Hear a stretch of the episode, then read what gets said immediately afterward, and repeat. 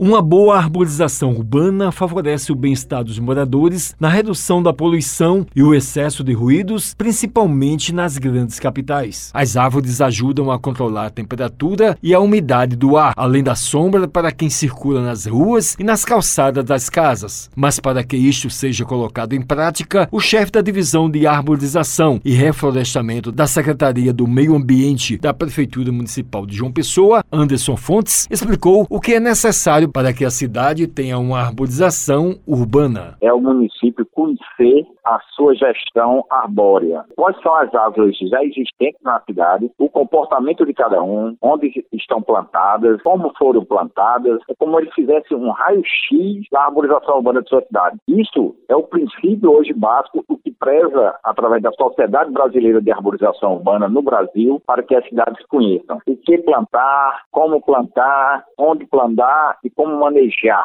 Ele falou quais as plantas mais viáveis para o quintal, jardins e dentro de casa. Qualquer árvore para ser bem plantada, ela precisa que você conheça o local, o tamanho da calçada, comprimento, largura, se tem fiação, no quintal qual o recuo das paredes, qual o recuo em relação ao teto do imóvel, tudo isso tem que ser observado pelo cidadão, para quintais, muros residenciais, é, jardins, tudo. Você, você pode plantar os ipês, pode plantar pau-ferro, pau-sangue, é, sibipiruna, tudo. Aí, na calçada, de frente às residências, aí você vai com as próprias adaptadas que vai desde uma feliz o próprio pau-ferro, né, a sibipiruna, o pau-brasil. Anderson destacou os benefícios das árvores para a população. Já é diretamente voltado para a questão da saúde é daquele município, daquele, da população. Antigamente nós pensávamos na árvore apenas na sombra. Hoje, a árvore, além da sombra, ela tem um potencial de reter água para nós não ter ter aquelas enchentes grandes dentro da cidade, evitar os processos erosivos das ruas, das avenidas.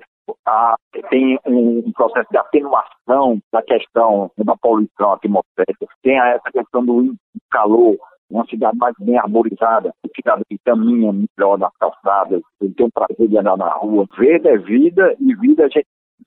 O Wellington Sérgio para a Rádio Tabajara, emissora da EPC, Empresa Paraibana de Comunicação.